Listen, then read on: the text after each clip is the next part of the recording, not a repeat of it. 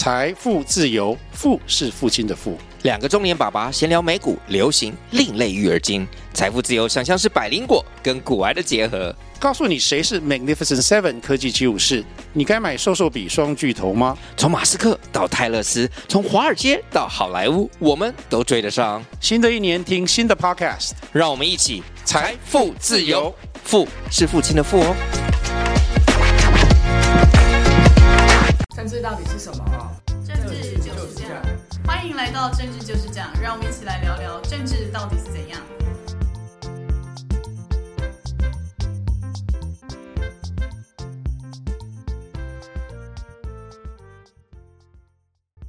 大家好，欢迎回到政治就是这样，我是玉洁。我是南天，大家好。就在刚刚，在二月一号的下午，热腾腾的立法院长终于诞生了。果然，就是大家原本所预料到，照立法院席次的分配，就是国民党的韩国瑜当选立法院长。那与此同时，就是原本要当立法院长的民进党游锡堃，他也辞职了，因为他的功能其实本来就是要进去当立法院长，但他现在没有当上立法院长，所以他就辞职，让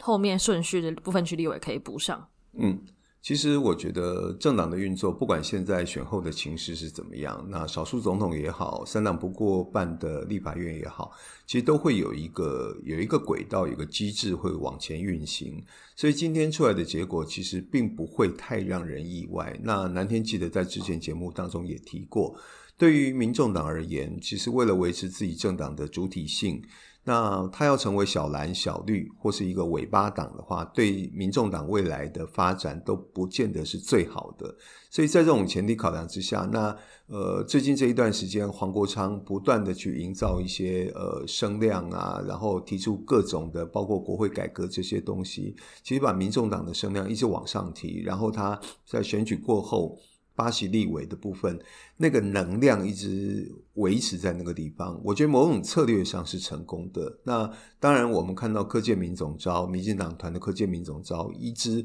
去批评民诶民众党，然后去呛黄国昌。但是无论如何，我觉得最后黄呃民众党选择了提名自己的黄珊珊作为院长的人选。然后决定在第二轮的投票的话，就不进场，呃，不不不进场投票。我觉得这都是维持住了一个民众党的政党的主体性。所以最后的结果，那韩国瑜就全部拿到国民党的五十四票，那一票没有跑。因为这次三党都祭出严厉的党纪处分，所以大家都很紧张。不过上午第一轮投票有一点小插曲，对不对？民众党好像少了一票。因为原本就是这是大家，因为其实照那个立法院的那个内规规定，就是投。立法院长他是不亮票的，就是等于就是大家投好一样，就是跟我们一般投票一样，好把它折好，然后放进票柜里。但是就是过往来说，大家为了怕自己家的委员跑票，都会在那边技术性亮票，例如在那边把票甩一甩啊，把印泥甩干什么。然后这次国民党更就是就是更奇幻，他们就是所有人投完票之后，就直接真的正大光明大量票来表示说，就是我真的没跑票，因为毕竟这是国民党跟民进党席次还蛮接近的嘛，稍微有差池，如果有人投错票投给自己，像四年前赖品妤一样，那有可能就会害自己。自己党推荐的立法院长落选，所以这是国民党就是超级大方的亮票。然后有一些民进党的立委还在网络上亮票，就说我等下就要投游戏困，就反正有几个新科立委都这样大亮票。然后像民众党只有八席嘛，那八席有没有跑票？其实一下就会发现，就他们居然开出来只有七席。然后就不久之后，他们的立法委员陈昭之，就是以前跟阿扁很好的那个陈昭之，就他出来说：“哦，是我那个印尼盖到别人的啦，就是他有投黄珊珊，但印尼占到啊，到底是真的还是假的？其实我们也没有办法保证啦。就是跟就是进，就大家都说好，就是进去要投什么啊，出来反正不记名投票，大家都嘛不知道。反正到底是不是他跟黄珊珊有心结，不想投给黄珊珊，还是真的是印尼没有弄干？”那我们其实也不得而知。那结果呢？但是在民就是民众党在第二轮的投票之中，他就不进场投票。其实虽然刚南听说这是保障民众党的一种主体性，可是会让人家觉得他们其实在这半个多月以来的运作，让人家真的是很让人家觉得很比较有点对立法院没有礼貌。因为他们一开始寄出说，国民两大党的立法院正副院长候选人都要去拜会他们党团，其实从来没有小党会这样子讲话的。结果他们就是，就是他们又说，就是你们两党都来给我面试一下啦，看谁比较适合当立法院长。结果他们最后就是没有决定他们要投谁，然后反而在投票的前一天，在一月三十一号的时候说我们要提黄珊珊啊，黄珊珊你要选，你怎么没有去拜会两大党团？就让人家觉得说你怎么好像有点说一套做一套，所以看起来就是对于。可能就对于在关心立法院选举人会觉得说啊，你既然这么高标准要求人家，就你又这个样子，然后最后又选不出来，那大家就觉得说啊，你新政治这样子好像有一点难看。嗯，其实有一点让人家觉得虚晃一招，然后再耍两大档的感觉。那确实，我觉得呃，不管你议事策略，然后这些手段怎么去运用，可是有些基本的原则还是要守住，否则的话，你就会让人家觉得你是在耍弄你的八席。那这八席，呃，到底可以放大多大的能量？呃，我觉得未来立法院开始正式运作的时候，值得观察。那很多人觉得说，它就是八席而已。可是，一百一十三席的八席，其实整整体的比例来讲不算高。可是刚好是因为国民党是五十四席，就是加上两席的无党籍陈昌明跟高金素梅。那民进党就是五十一席，所以中间只差了三席，谁都没有过半，没有办法单独过半，所以这八席就变得很重要。今天只是立法院的人事，立法院的正副院长，那将来很多包括人事权的行使，然后包括很多同意权，然后包括很多法案的部分，其实这八席要靠谁那边，就会成为那个关键决定，呃，法案啊，或是一些人选，呃，同意与否这些的关键。它的 输赢的关键就在这边，呃，所以为什么地法院接下来会变得非常非常的热闹？但这热闹就是南天还是要奉劝，不管是各党，其实主体性很重要。不管是五五十四席的国民党，就蓝营的国民党，或是五十一席的民进党，你们自己的主体性，就当你如果提出来是一个符合社会期待，符合最大多数民意的时候，我相信，其实即便民进党只有五十一席，他还是可以达到很很大的社会支持力。那这个时候，即便是民众党这八席，他有他的政党的考量，他也不得不靠向你。那国民党也一样。所以，我觉得在这种情况之下的三党不过半，也许对人民来讲是好的。那一样，民众党不要觉得你这八席可以无限的放大。过度的操弄的结果，最后会被看破手脚。所以这是宇杰讲的：当你可以去营造声量，然后可以提出国会改革，然后要两大党的人选来跟你拜会，那你最后的决定出来是怎么样？当然，我相信柯粉一定会很支持。可是问题是玩久了，大家就觉得你是一个狼来了。呃，动不动喊“狼来了”的小孩子，那说谎说习惯了，你自己本身的公信力就会降低。所以，我觉得还是要回到那个整个政党的本质，你的路线是什么？其实，民众党，我觉得如果你都只在操弄你的巴西，最后你会变得像蝙蝠一样。那很多政策是它不必有蓝绿，但是还是会有政党的立场。譬如说两岸关系，那我们都知道，民进党就比较独。然后呢，国民党比较偏统，但是在统跟独这光谱当中，政治也许有蓝绿，那立场上有蓝绿，可是很多国家定位、很多政策上，那民众党你不能都走在一个灰色地带。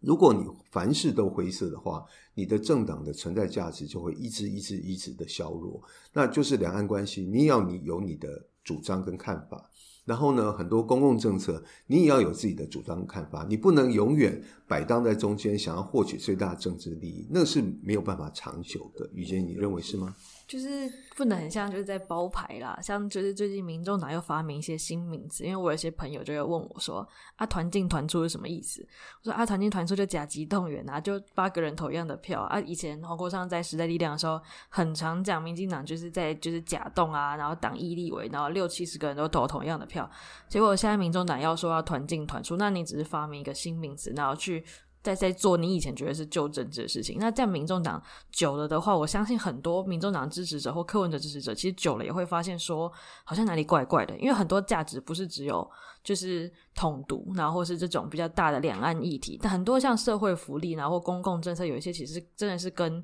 这种就是两岸政策没有那么大相关。像我们可能要不要补助学费，要不要租屋补贴，这种其实就是所谓就对人民好的政策。如果你又要用这种包牌式的团进团出的话，那其实久的话，我不确定那八席立委真的会这样子乖乖听话吗？因为民进党六七十个人，也总是会有三到五个人就是比较坚持己见的立委，有时候会被党纪处分。那你民众党如果没有办法包容你们党内，不同的声音的话，那会不会就跟人家说，啊，你就跟你就蓝绿一样烂？没错，而且呃，立法院的正副院长选完之后，因为早上呃，院长人选已经出来了，再接下去两点半之后呢，就开始要进行副院长的投票。那这些结果在今天就会全部揭晓。那更重要是接下来委员会的招委的选举。我觉得招委的选举对民众党也好，或是蓝白合，或是绿白合，这中间会出现更多微妙的变化。那国民党要不要礼让招委给民众党？那或是？绿营民进党主动示出善意，礼让招委给民众党。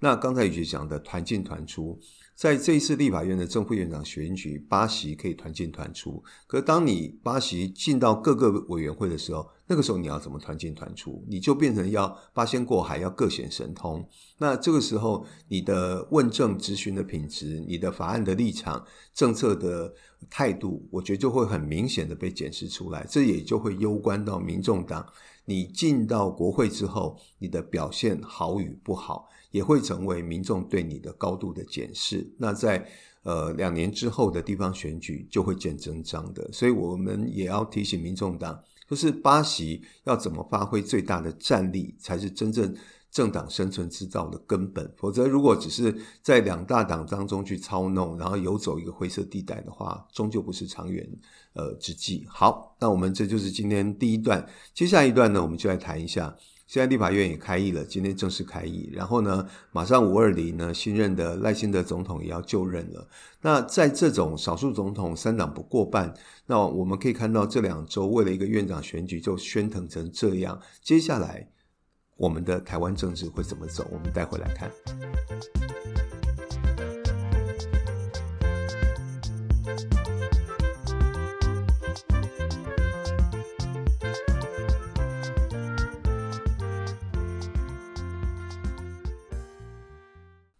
好，接下来呢，我们就进入节目的第二段。第二段节目一开始呢，南天想先跟大家回顾一下，今天是立法院院长的选举。其实宇杰，你知道吗？立法院严格来讲可以区分为三个阶段、三个时期，你知道是哪三个时期吗？就是从立法院开议之后吗？没有，从就是立法院成立以来，我们中华民国立法院成立以来，其实大概分为三个时期，一个是行宪前，然后一个是行宪后，然后再来一个就是全面改选后。哦，对对对，嗯，历史课本会讲，没错，没错，万年国代做的一句投票，没错。所以呢，大家可以知道，我们在还没有行宪前，其实已经有立法院了。那行宪后又进入立法院的一个新的时代。那在全面改选之后呢，立法院就是成为现在的一个规模。那这中间还有一个变化，就是任期。任期因为在修宪之后呢，从三年变成四年。那我们其实不谈行宪前，我们看行宪后啊，行宪后的立法院呢，都是第一届。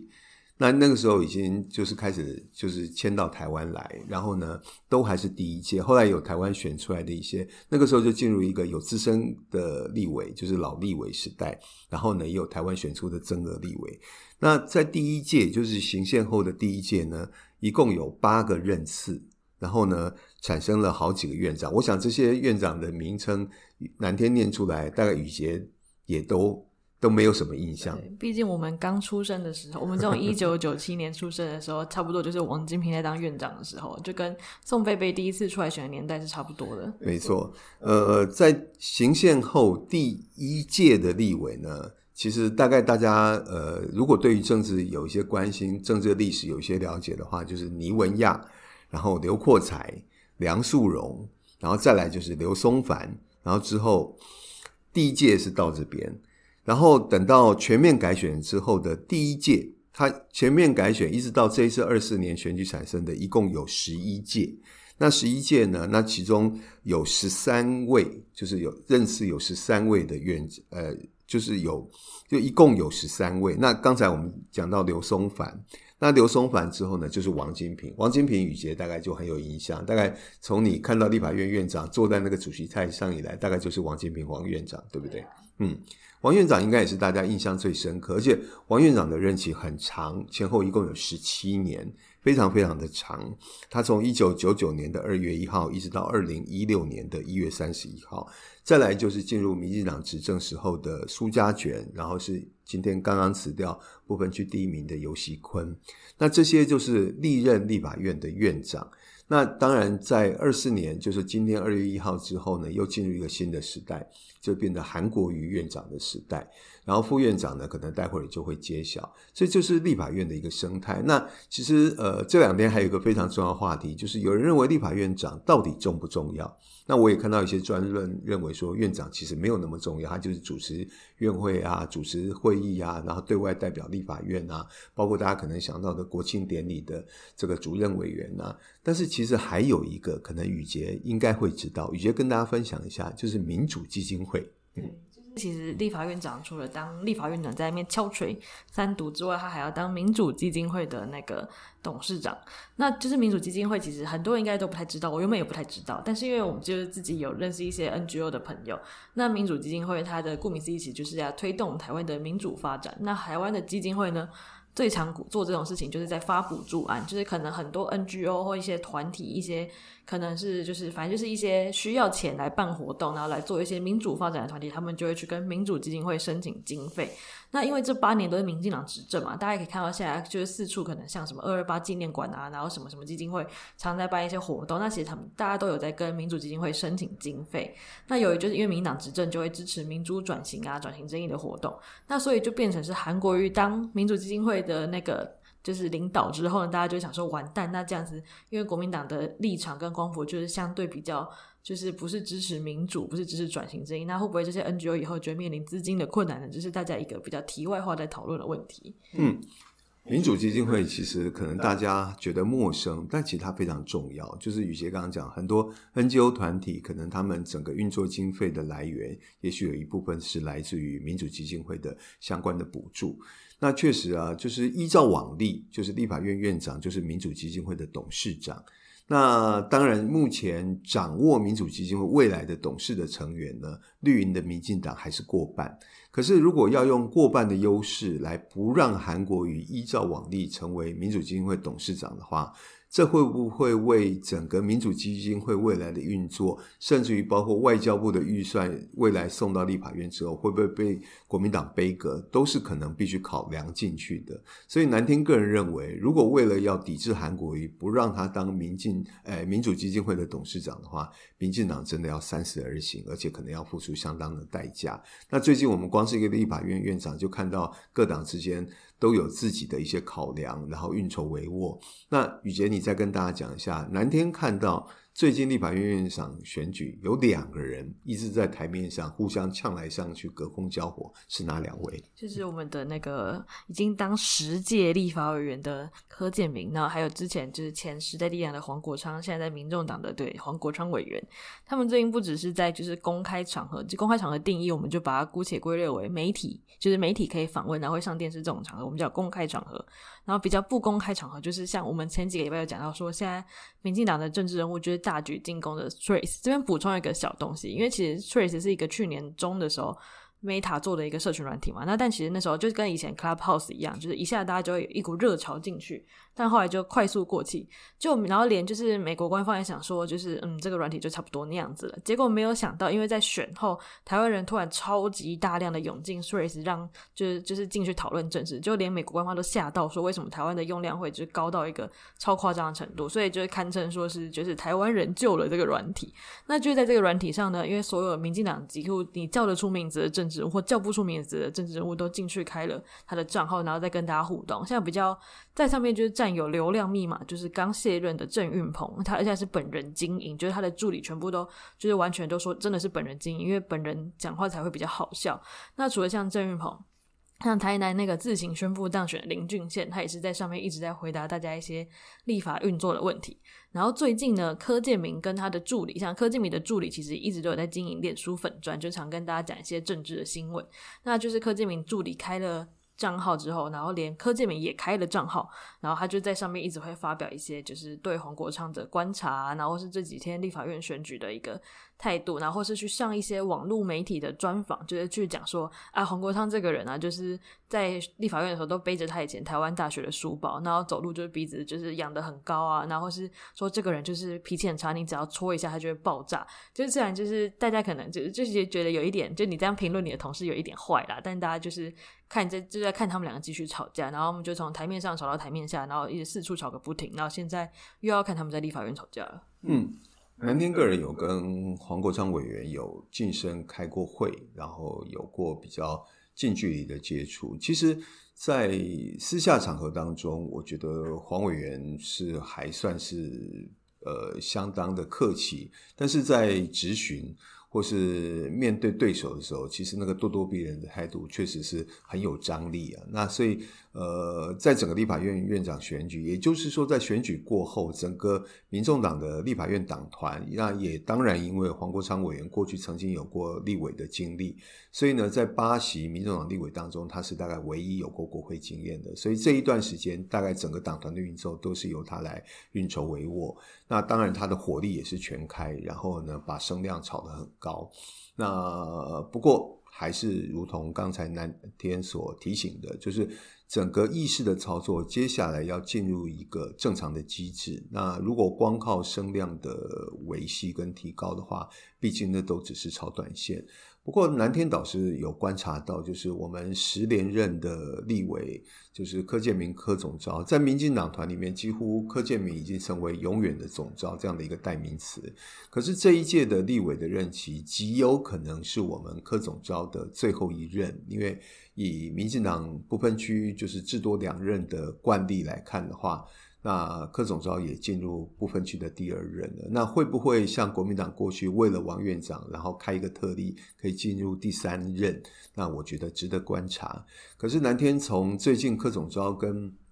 黄国章的互呛互呛里面来看，呃，南天个人有一点点这种廉颇老矣的感觉，就是我们的柯总召虽然火力很旺盛。然后运用很多新媒体呢攻击，呃，黄国昌攻击对手，包括像他今天早上在走红毯接受媒体访问的时候，还呛说黄珊珊就是女版的韩国瑜。我觉得那个火力确实是拉得很高啊，但是。呃，这样子对于未来呃民进党的少数执政，或是对于立法院五十一席要去搏另外的呃六十二席这样的一个在野的势力的时候，要怎么去运作？我觉得是确实也值得我们的柯总召要去深思啊。那如果说呃这个老是。用这种互呛的模式，那对于执政党未来很多不管预算也好，政策的推动也好，我觉得会相当的辛苦。所以南天真的有一种廉颇老矣，然后有一点黔驴技穷的感觉。那当然，我相信柯总召一定不会认同南天的说法，那只是南天个人的观察。那我我觉得地法院即将要进入一个战国时代，那就是五十一、五十四，然后八席这样的一个战国时代。那等到委员会开了，我觉得那个真的是一个非常非常值得期待的一个一个盛况。但是蓝天始终相信，就是在这样的一个情况之下，我觉得民意会被多元的表现出来。其实对于台湾的政治未必是坏事。好，那节目最后，宇杰有没有什么要跟大家分享的？嗯，因为最近立法院刚开议嘛，但一下就要放过年假，所以应该大家可以在过年后再就是无聊可以打开立法院直播看大家在干嘛。像今天就是立法院开议走红毯嘛，总有两个小插曲来分享一下好了，就是有一个那个。